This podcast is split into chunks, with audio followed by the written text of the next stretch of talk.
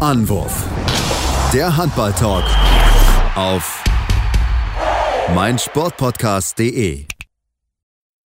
Hallo und herzlich willkommen zur neuen Ausgabe von Anwurf, eurem Handball-Talk auf meinsportpodcast.de. Mein Name ist Sebastian Mühlenhoff, ja, und wir melden uns jetzt nach dem zweiten deutschen Hauptrundengruppenspiel ähm, Deutschland gegen Brasilien, ähm, das am Ende die deutsche Mannschaft für sich hat entscheiden können. Ähm, aber man muss sagen, Tim, das Spiel gegen Brasilien war nicht mehr relevant, auch wenn sie am Ende zwar mit sieben Toren gewinnen konnten. Denn Deutschland ist nach den Siegen von Spanien und Ungarn ausgeschieden und hat somit keine Chance mehr aufs Viertelfinale. Darüber müssen wir natürlich reden und bei mir ist mein lieber und geschätzter Experte, ihr kennt ihn alle, den lieben Tim Detman. Hallo Tim. Hallo Sebastian.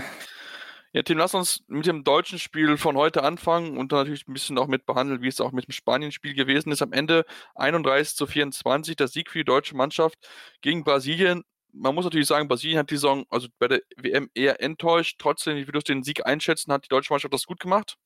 Ja, ich fand, es war wirklich alles in allem eine sehr souveräne, abgeklärte Leistung. Ähm, vor allem finde ich defensiv hat mir die Mannschaft deutlich besser gefallen als in den letzten Spielen, ähm, wo zwar der Einsatz durchaus äh, da war und äh, gut war, aber halt so, ja, das Verhindern der Gegentore nicht so im Vordergrund stand ähm, oder nicht so gut geklappt hat. Ähm, das war heute definitiv besser. Man hatte endlich eine Torwartleistung mit Yogi Bitter, der bei 30 Prozent am Ende steht und wirklich einige wichtige Paraden hatte und deswegen absolut verdienter Sieben-Tore-Sieg und ja, wie gesagt, eigentlich nichts anbrennen lassen von, von vornherein eigentlich. Ja, es gab zwar die eine oder andere Schwächephase in, der, in der deutschen Mannschaft, wo sie nach einem guten Start die Brasilianer wieder ein bisschen aufkommen lassen, auch in der zweiten Halbzeit, wo sie dann das ein oder andere Mal, wie hat es äh, gestern in der Auszeit gesagt, den einen oder anderen schönen Pass zu spielen wollten oder zu komplizierten Pass zu spielen, spielen, spielen wollten, dadurch die Brasilianer so ein bisschen die Tor aufgemacht haben, ranzukommen. Dazu ist aber dann auch dann nicht gekommen, also zum Ausgleich ist es dann nie gekommen, deswegen hat man sich am Ende absetzen können. Ähm, also ich war wirklich zufrieden. Man muss auch sagen, Torhüterleistung mit Johannes Bitter, der das wirklich sehr gut gemacht hat. 33% Quote, also 30% Quote, 10 von 33 Bälle gehalten und im Endeffekt da weitergemacht, Tim, wo er ja gegen die Spanier aufgehört hat. Und ähm, wir müssen ganz ehrlich sagen, Anni Wolf war nicht mit dabei.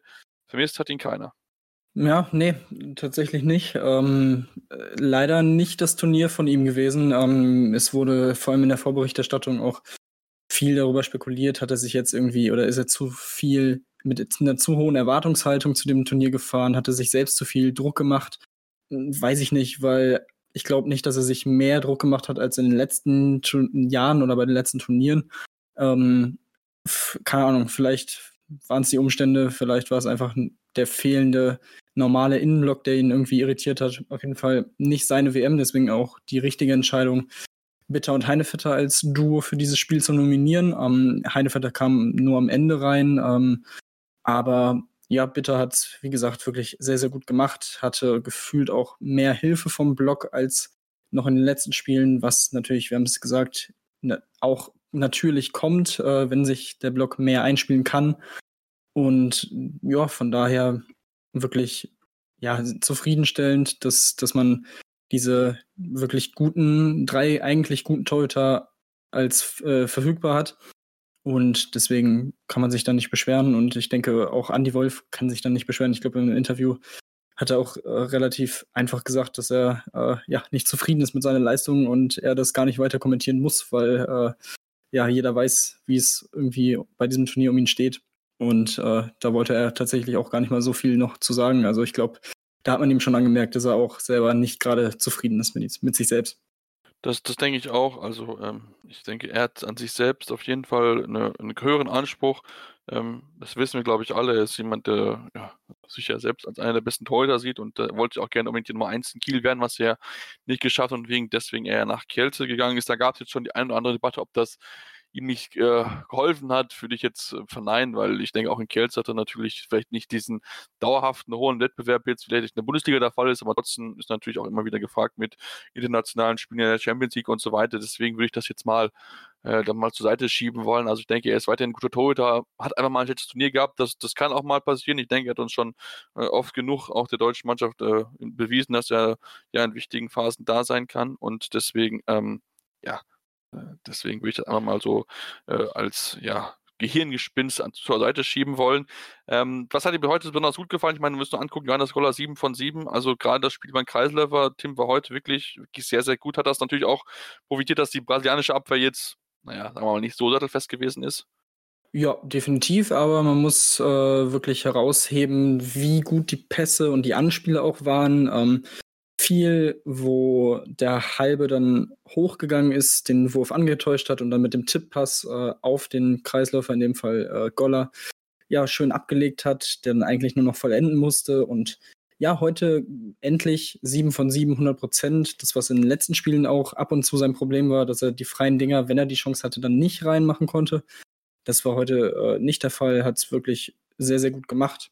Ähm, ansonsten, ja, wie, wie, gesagt, alles in allem eigentlich geschlossen, wirklich eine gute Leistung. Gensheimer 4 von 4.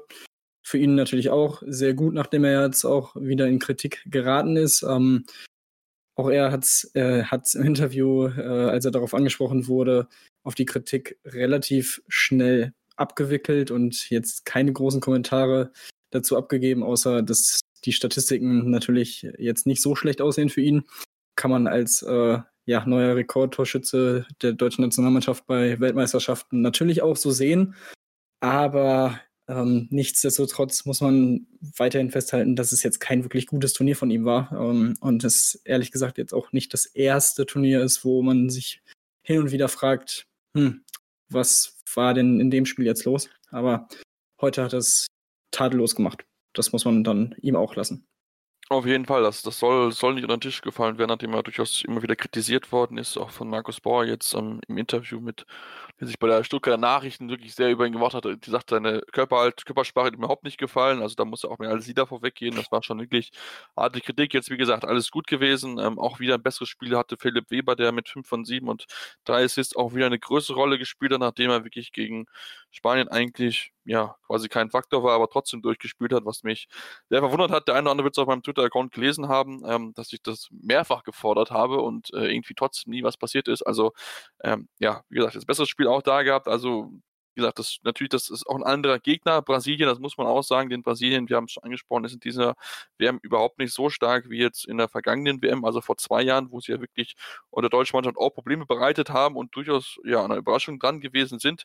Ähm, ja, und jetzt sind sie aktuell mit einem Punkt in der, in der, ja, in der Hauptrundengruppe ab, äh, vorletzter, nur ein Punkt vor Uruguay. Ich denke, spricht, glaube ich, aktuell viel dafür, wie, ja, wie in Anführungsstrichen, die schlecht Brasilien ist, die trotzdem immer noch gut Kader haben, aber dieses Jahr einfach nicht in Form sind, um dort mit den Top-Mannschaften mithalten zu können.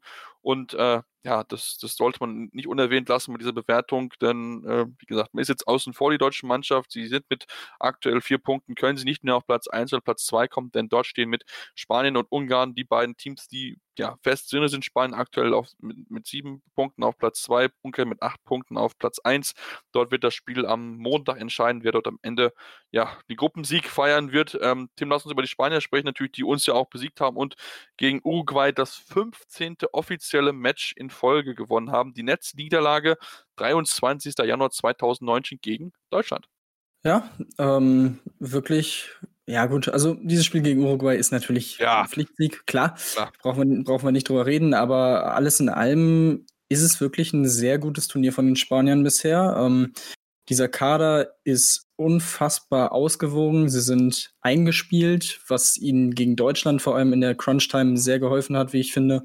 Sie haben erfahrene Leute immer noch dabei. Ähm, Raul Entre, Entre Rios äh, ganz vorne zu nennen natürlich mit seinen, ich glaube, 39 Jahren. Ähm, also das ist schon wirklich sehr gut. Man hat mit Perez de Vargas und Corrales ein überragendes äh, Torhüter-Duo, die ähm, ja sich die Spielzeit gegen Deutschland zum Beispiel aufgeteilt haben, obwohl, ähm, ich weiß nicht, wer es war, aber ich, ich meine, Perez de Vargas hat, glaube ich, angefangen. Ähm, nee, Corrales hat angefangen. Corrales, hat, ja, okay. Dann, äh, ja, Corrales war wirklich gut in der ersten Halbzeit. Man hätte ihn, also kein Mensch hätte gesagt, ja, dem kann man ja mal einen Torwartwechsel vornehmen. Ähm, man hat es gemacht und Perez de Vargas hat quasi da weitergemacht, wo Corrales aufgehört hat. Also die ergänzen sich unfassbar gut und ähm, das spricht dann auch nochmal natürlich dafür, wenn man zwei Torhüter hat, die in jedem Spiel eigentlich eine Weltklasse-Leistung abliefern können und es auch wirklich tun konstant von daher, ähm, ja, sind die Spanier wirklich äh, einer der Top-Favoriten, weil sie bisher so muss man es doch sagen, in eigentlich jedem Spiel ganz gut waren. Okay, man hatte das Spiel gegen Brasilien, klar, ja. ähm, aber äh, war, es war halt das, dazu noch das erste Spiel im Turnier. Ist vielleicht immer noch so ein, ne, ein bisschen reinkommen erstmal und auch gegen Polen war es ein bisschen knapper, aber irgendwie finde ich, also sie gewinnen dann die Spiele auch und das ist dann halt so dieses Ding, was sie ausmacht. Ähm, auch wenn es mal knapper wird, ähm, dann holen sie sich trotzdem diese Siege und von daher bin ich sehr gespannt drauf, wie es gegen Ungarn ausgeht im letzten Spiel. Also, ähm, denn auch die Ungarn machen bisher wirklich einen sehr, sehr guten Eindruck, äh, haben bisher noch keinen Punkt äh, Verlust hinnehmen müssen. Also von daher und auch gegen Polen wirklich komplett dominiert und nichts anbrennen lassen von vornherein. Vor allem Mate Lekoi spielt ein überragendes Turnier, jetzt schon wieder acht Tore gegen Polen. Also das wird auf jeden Fall ein sehr, sehr schönes Spiel um den Gruppensieg. Das wird auf, auf jeden Fall ein, ein spannendes Spiel. Also da freue ich mich schon wirklich, wirklich sehr drauf, auf dieses Duell der beiden Mannschaften. Also ähm, ich denke, da können wir uns wirklich ja, alle darauf freuen. Das ist wirklich absolutes Top-Duell. Ich meine, die Spieler kennen sich ja auch teilweise auch aus internationalen Matches und so weiter. Also das wird mit Sicherheit spannend anzudehnen. Ähm, 18 Uhr deutscher Zeit wird das Spiel stattfinden und das sollte man sich auf jeden Fall angucken. Und ähm, ja, dann mal schauen, wer am Ende dann den Gruppensieg holt und ähm, sich dann natürlich die etwas bessere Ausgangsposition holt. Wobei man natürlich, wenn man auf die die Gruppe, die wir, auf die wir gleich auch noch schauen wollen, vielleicht dann auch die Frage ist, ob es überhaupt Sinn macht, Erster zu machen und vielleicht mal doch mal Zweiter werden sollte, aber das wird man alles sehen, wenn natürlich auch die Spiele sind, denn da ist auch noch ein spannender Dreiervergleich möglich. Und da wollen wir natürlich gleich noch drauf eingehen, wollen vielleicht aber vorher noch den Blick werfen, Tim, auf äh, die Gruppe 2. Und die Gruppe 2 ist ja die Gruppe mit Dänemark, die ja durchs Turnier cruisen wie sonst was. Und bevor wir auf die dänische Mannschaft sprechen kommen, müssen wir über Kroatien sprechen. Denn Kroatien hat überraschend mit 23 zu 19 Toren, also nur 19 Tore gegen Argentinien verloren. Und was macht Lino Serva im, im, im TV-Bild in, in Kroatien? Tritt einfach mal ebenso zurück vor dem letzten entscheidenden äh, Gruppenspiel. Da frage ich mich, ähm, ja, was soll das? Ja, das ist, äh, das ist eine gute Frage. Also das Spiel an sich, ähm, ich habe es komplett gesehen. Es war wirklich erschreckend. Also erschreckend, wie schwach Kroatien vor allem offensiv war. Also 23 Gegentore ist ja wirklich Voll vollkommen, vollkommen ja. okay. Aber 19 Tore gegen Argentinien, also mit aller Liebe vor, vor Argentinien, ähm, das ist weit von dem Anspruch der Kroaten weg. Und ähm, auch hier, man hatte direkt dieses Unentschieden gegen Japan. Ähm, also irgendwie li lief das Turnier natürlich jetzt bisher auch nicht wirklich so, wie man sich das äh, erhofft hatte und vorgestellt hatte. Aber das setzt dem Ganzen halt irgendwie nochmal so eine Krone auf, weil, also, man war größtenteils ideenlos. Also, man, das Spiel fing eigentlich schon an und es schien so, als hätten sie es sofort verloren. Also, ich glaube, nach zehn Minuten stand es 5 zu 0 für Argentinien. Dann kam erst der erste Treffer der Kroaten. Ähm, bis zur Halbzeit konnten sie sich dann irgendwie auf ein 12 zu 12 noch äh, rankämpfen. Da sah es dann wieder so aus, okay, zehn Minuten schlecht gespielt, jetzt haben sie sich gefangen und ja, dann dachte man eigentlich, jetzt kommen sie ins Rollen, aber das war dann in der zweiten Halbzeit überhaupt nicht der Fall und die Argentinier haben es dann wirklich gut gemacht, haben vor allem die kroatische Schwäche im 7 gegen 6 komplett ausgenutzt. Ich glaube, vier äh, freie Dinger aufs äh, gegnerische Tor, aufs verwaiste gegnerische Tor getroffen. Ähm, und ja, das hat dann am Ende auch den Unterschied ausgemacht. Und ja, die Reaktion von Server ist, äh, also finde ich absolut, also das geht gar nicht. Weil man hat eine Chance, die nicht mal so unwahrscheinlich ist, trotzdem ja. noch weiterzukommen. Also man ist, ähm, also Dänemark ist jetzt durch in der Gruppe, nachdem sie jetzt gegen Japan mit sieben Toren gewonnen haben, am Ende mit acht Punkten werden die Gruppe auch gewinnen, weil sie den direkten Vergleich gegen Argentinien sich deutlich geholt haben in der Gruppenphase. Aber dahinter Argentinien im Moment auf zwei mit sechs Punkten, dann Kroatien fünf Punkte und Katar vier Punkte. Argentinien und Katar spielen gegeneinander. Das heißt, ähm, die Kroaten müssen hoffen, dass Katar gewinnt. Und man selber muss dann einfach dieses Spiel gegen Dänemark gewinnen. Und ich meine, es kann, es kann sein, dass äh, Nikolai Jakobsen sagt, ja, warum soll ich jetzt meine besten Spieler spielen lassen? Das ist ein Turnier. Ja, ne, schon wir mal ein bisschen, kann alles passieren. Und also ich würde es nicht unwahrscheinlich finden, wenn äh, Katar und Kroatien am Ende gewinnen und dann ist Kroatien weiter. Also ich, ich verstehe es überhaupt nicht. Also ich verstehe nicht, wie man dann aus so einem, ja, so einer Impulsreaktion eigentlich so hinschmeißt. Ähm, ist schon echt sehr, sehr fragwürdig.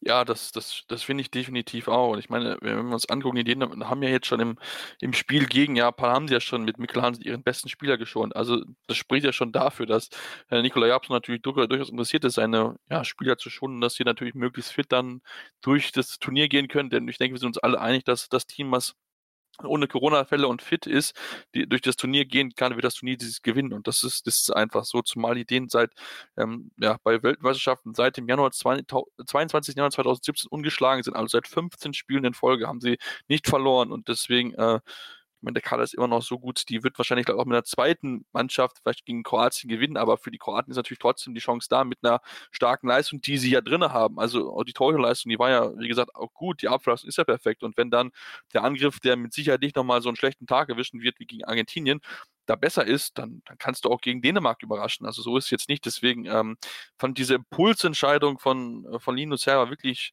sehr, sehr überraschend. Und ähm, ja, jetzt ist natürlich Kroatien steht so ein bisschen vor so einem Scherbenhaufen, denn äh, ja, was, was machen sie jetzt? Sein Headcoach ist weg, jetzt musste der Co-Trainer muss wahrscheinlich jetzt irgendwie nehmen und die Mannschaft nochmal motivieren, ähm, dass sie jetzt in zwei Tagen, also am Montag dann, also den Tag, nachdem unsere Aufnahme online kommt, weil wir am Samstagabend aufnehmen, ja, fit ist, motiviert ist, es allen zeigen will. Also das kann er aber auch nochmal vielleicht nochmal Kräfte freisetzen, um zu zeigen. Ja, also, also in der Theorie sicherlich, aber irgendwie glaube ich, also nach dem Spiel, wie die Körpersprache von den Kroaten war, ähm, es kann, kann natürlich diese Kräfte freisetzen. Am Ende vielleicht sogar ja, der ausschlaggebende Grund ist, dass man es dann doch nicht schafft, selbst wenn man die Chance und die Steilvorlage von Katar haben könnte. Also ähm, ja, wirklich sehr, sehr verrückt, was da abgeht. Also ich glaube, diese WM hat so einige Geschichten hervorgebracht, die man, an die man sich schon noch ein paar Jährchen erinnern würde. Auf jeden Fall. Also da, da werden wir uns hier noch über das ein oder andere nochmal in, in unserem Rückblick dann, wenn die WM vorbei ist, mit Sicherheit uns darauf schauen, natürlich auch über den Koloss aus Kongo sprechen, mit Sicherheit, der ja wirklich viele ja, politische absolut. Schlagzeiten gesorgt hat. Also da schon sehr, sehr schön dort zu sehen. Wie gesagt, das wird es dann mit Sicherheit in einem Rückblick mal geben. Wir wollen jetzt kurz Pause machen und kommen dann zurück und beschäftigen uns mit den anderen zwei Gruppen, Gruppe 3 und Gruppe 4. Und da geht es natürlich auch darum, wer dann Gegner von Spanien und äh, Ungarn wird. Deswegen Deswegen bleibt dran hier bei Andorf, eurem Handball-Talk auf meinsportpodcast.de. Schatz, ich bin neu verliebt. Was? Da drüben. Das ist er. Aber das ist ein Auto. Ja, eben. Mit ihm habe ich alles richtig gemacht. Wunschauto einfach kaufen, verkaufen oder leasen. Bei Autoscout24. Alles richtig gemacht. Und wir sind zurück bei Andorf, eurem Handball-Talk und wollen jetzt über die zwei letzten Hauptrundengruppen sprechen, denn die beiden Gruppen, die gehen am heutigen Sonntag ja, in das Turnier rein und werden ja, ihre Gruppensieger und ihren Gruppenzweiten ausspielen. Das heißt, da werden wir wissen, wer ins Viertelfinale kommt. Und Tim, da ist es nochmal viel, viel spannender als jetzt zum Beispiel in Gruppe 1, wo es ja schon klar ist und Gruppe 2 vielleicht schon klar sein könnte, aber da ist auch noch nicht so hundertprozentig klar. Wenn wir uns Gruppe 3 angucken, das wäre die Gruppe gewesen, aus der der Deut mögliche deutsche Viertelfinale-Gegner kommen würde. Jetzt ist es so, dass der Gegner von Spanien und Ungarn dort herkommen wird. Und da ist ein Spieltag vor Schluss auch noch nicht sicher, denn sowohl Frankreich als Gruppenerster könnte noch ausscheiden, wie Portugal als Gruppendritter natürlich noch weiterkommen könnte. Also da ist aktuell noch viel, viel drin und das spricht natürlich sehr, sehr viel Spannung für das letzte Spiel, denn das letzte Spiel der Gruppe ist Portugal gegen Frankreich und wir wissen, Tim, Portugal hat zuletzt gegen Frankreich sehr, sehr gut ausgesehen. Absolut, absolut. Und ähm, es ist eine sehr verrückte Konstellation, die entstehen könnte. Also ähm, momentan sieht es so aus, dass Frankreich, du hast es gesagt, erster ist mit acht Punkten, äh, dahinter Norwegen sechs Punkte und Portugal mit sechs Punkten.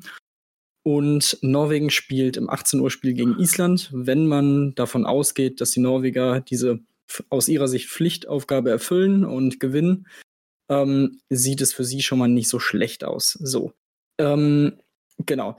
Wenn Frankreich dann gegen Portugal gewinnt, ist es relativ einfach. Frankreich 10 Punkte, Norwegen 8 Punkte, Portugal 6 Punkte, dementsprechend Frankreich erster, Norwegen zweiter.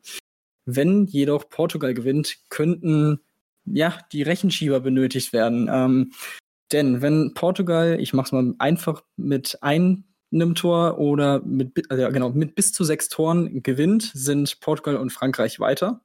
Ähm, so, so viel schon mal dazu. Ab jetzt wird es etwas komplizierter. Ähm, ja. wenn Portugal mit sieben Toren gewinnt und dabei 33 oder mehr Tore wirft, sind Portugal und Frankreich weiter. Wenn Portugal mit sieben Toren gewinnt und 32 oder weniger Tore wirft, sind Portugal und Norwegen weiter.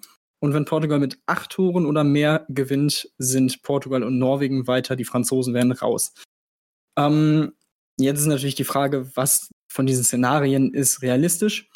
Und ich bin ganz ehrlich, ich glaube nicht, dass Portugal mit mehr als sechs Toren gegen Frankreich gewinnen wird. Also gehe ich im Moment, also ich glaube, dass Portugal gewinnen wird, weil Frankreich mich in der Hauptrunde bisher nicht wirklich überzeugt hat. Ähm, sowohl gegen Algerien nur mit drei Toren gewonnen, gegen Island mit zwei Toren.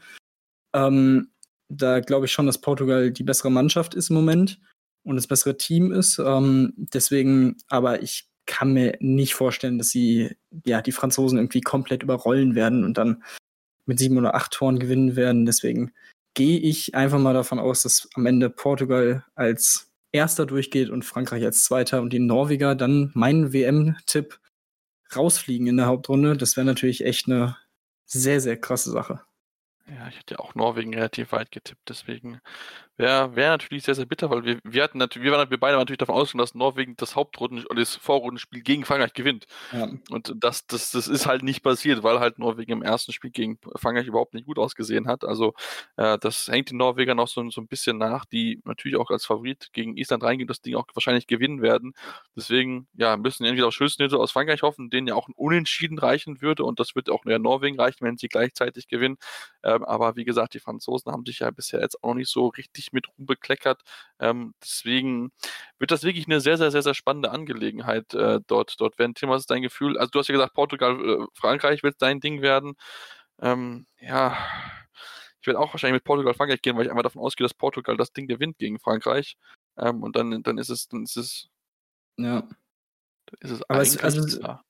Ja, es wäre aber auch so ein typisches Frankreich-Ding, wenn sie das Spiel jetzt wieder, genau wie gegen Norwegen, wenn eigentlich niemand so richtig damit rechnet, weil sie vorher einfach nicht so überzeugend gespielt haben, aber in ja. so einem Spiel, dass sie dann sich denken, nee, heute wollen wir doch mal mit drei, vier Toren gegen Portugal gewinnen. Vor allem natürlich, weil man auch in Frankreich sicherlich im Hinterkopf hat, okay, das sah in den letzten Turnieren nicht so gut aus. Also der Revanche-Faktor ist ja natürlich auch da was dieses Spiel unfassbar interessant macht. Ähm, aber man muss natürlich auch sagen, Norwegen muss auch erstmal gegen Island gewinnen. Also ähm, ne, das ganze Klar. Rechenkonstrukt kann natürlich auch schon um äh, ja, 19.30 Uhr nach dem Island-Norwegen-Spiel äh, ja, ad acta gelegt werden. Ähm, aber na, wo, ja, wobei ist eigentlich, ja. Nee, kann nicht, kann nicht. Nee, kann nicht, tatsächlich nicht. Kann nicht. Also wenn, ja, wobei, ja, genau, wenn Norwegen Selbst verliert wenn Norwegen und Portugal verliert, und Portugal ja. verliert, ist Norwegen trotzdem weiter. Genau. Ah. Ja, okay. Dann. Aber ich, man muss, muss auch zugeben, für mich ist auch Island so eine Wundertüte, weißt du? Sie, ja. spielen gut gegen, gegen Frankreich, verlieren dann mit zwei Toren, aber zwei Tage zuvor verlieren sie auch gegen, mit zwei Toren gegen die Schweiz. Also, mhm. das ist so die, die, haben, die haben Potenzial, die isländische Mannschaft, da bin ich definitiv dabei, noch gute Spiele mit dabei, aber du weißt halt nicht, was du am Spieler dann wirklich von ihnen bekommst. Ob die gute Seite der Isländer bekommen wirst oder die Seite, die dann auch mal gegen die Schweiz, die ein gutes, gutes, gut gespielt hat, ein gutes Turnier gespielt hat, von der Couch wirklich sich äh, top bewiesen hat, auch mit gegen Schweiz, äh, gegen Portugal lange mithalten konnten und sich auch durchaus achtlich gegen Frankreich geschlagen haben. Aber ähm, trotzdem als Island, dass du ein bisschen mehr Vorbereitungszeit hast und so, dann musst du eigentlich mehr als 18 Tore werfen gegen die Schweiz. Also ähm, ja, das ist, wie gesagt, äh, isländische Team da ist so ein bisschen hoch und runter. Dann, Tim, lass uns zu der Gruppe kommen, die noch viel, viel spannender ist. Die Gruppe 4, denn dort sind die ersten vier Teams, trennt nur ein einziger Punkt. Ägypten als erster mit sechs Punkten und Slowenien als vierter mit fünf Punkten. Und ähm, das Gute ist, dass wir alle vier Teams gegeneinander spielen sehen. Also das heißt, Ägypten spielt im letzten Spiel gegen Slowenien gegen den vierten und Schweden spielt dann äh, im letzten Spiel des Abends gegen Russland, also zweite gegen dritte. Ähm, ja, winner takes it all wahrscheinlich. Ja, so kann man es so kann man es eigentlich bezeichnen. Ähm, Spannend wird es dann, wenn dann, ja. warte mal. Nee, das vergiss, das kann nicht funktionieren. Alles gut, vergiss, was ich sagen ja. wollte. ähm, ja, also für Ägypten und Schweden ist es relativ klar die Rechnung, gewinnen oder unentschieden spielen und man ist weiter. Ähm, kommt natürlich dann immer darauf an, als wievielter, klar. Ähm, aber ja, Russland und Slowenien müssen beide gewinnen, um äh, die Chance zu wahren jeweils. Ähm, das, ist, das ist ganz klar. Ähm, von daher, ich glaube auch da, das ist, ja, es werden zwei sehr, sehr schöne Spiele, ich glaube auch sehr enge Spiele. Ähm, bei den Russen muss man mal drauf gucken, weil sie gegen Ägypten jetzt nicht so gut aussahen im ersten Hauptrundenspiel und da zur Pause schon mit sieben hinten gelegen haben und dann am Ende mit fünf verloren haben. Von daher, aber ja, ähm, es wird auf jeden Fall, ich glaube, es wird sehr, sehr eng und sehr, sehr spannend. Aber irgendwie habe ich so ein Gefühl, dass es am Ende Ägypten und Schweden machen. Ja, das, das denke ich auch. Und das wäre, glaube ich, sogar mein Tipp gewesen. Nee, ich hatte, ich hatte Spanien, ich hatte Schweden und Slowenien hatte ich, ne? Stimmt. Das heißt, Slowenien. Warte mal, was würde denn, was, was würde denn passieren, wenn Slowenien. Nee, weil Slowenien muss ja gegen Ägypten gewinnen, das macht ja gar keinen Sinn. Nee, nee, nee, nee. Also Slowenien muss ja gegen Ägypten gewinnen, damit sie die Chance überhaupt haben. Mhm. Ja, genau. Also Slowenien muss gewinnen und da bin ich mir halt unsicher, weil die Slowenen, die sind so.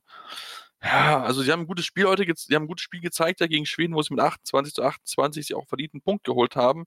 Ähm, aber gerade in der Hin also gerade in der Vorrunde hatten sie dann so, so ein, zwei Dinger mit dabei, wo ich gesagt habe, wie haben sie eigentlich denn da gespielt? Also, ähm, ja, also die Spiele dann gegen Russland und Weißrussland, da war ich da wirklich so nicht so richtig überzeugt von ihrer, von dem Auftritten.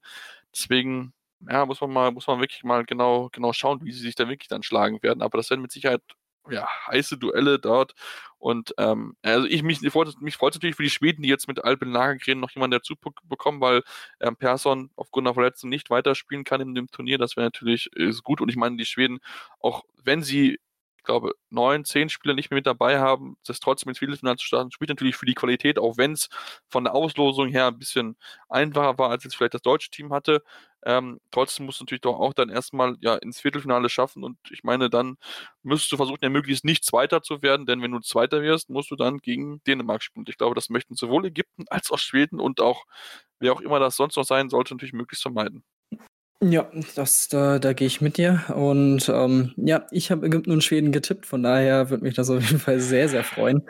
Und ähm, generell, meine, was meine Viertelfinaltipps angeht, das könnte, also da hoffe ich tatsächlich dann jetzt äh, auf den deutlichen Portugal-Sieg, damit Portugal und Norwegen weiterkommen.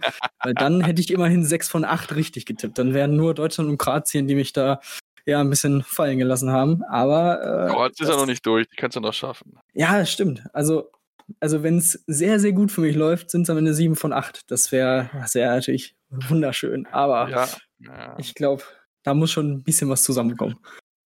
Aber Ägypten und Schweden ist, glaube ich, relativ realistisch, dass sie es schaffen.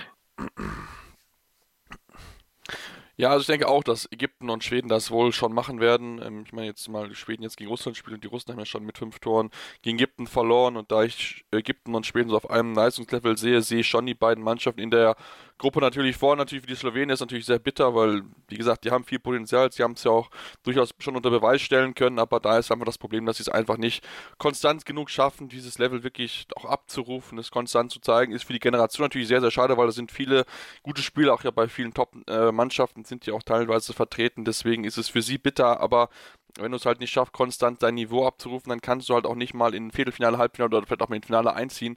Ähm, dafür musst du einfach Konstanz und das hat die Generation aktuell noch nicht hinbekommen. Da gibt es immer noch gute Jungs und die haben immer noch ein paar Jahre vor sich, deswegen würde ich sie jetzt mal nicht außer Acht lassen. Trotzdem hat es jetzt bei dieser WM ja nicht ganz gereicht, um vorne mit einzuziehen und ähm, ja, dann schauen wir mal, was jetzt wirklich die letzten zwei Spieltage für uns bereichhalten, der Sonntag und der Montag. Uns gibt es Montagabend dann wieder nach dem Deutschlandspiel, da werden wir natürlich drüber reden wie haben sie sich geschlagen? Entsprechend jetzt im Abschlussspiel gegen Polen. Da geht es natürlich noch um den äh, Platz hinter den äh, beiden bereits qualifizierten Teams aus Spanien und Ungarn.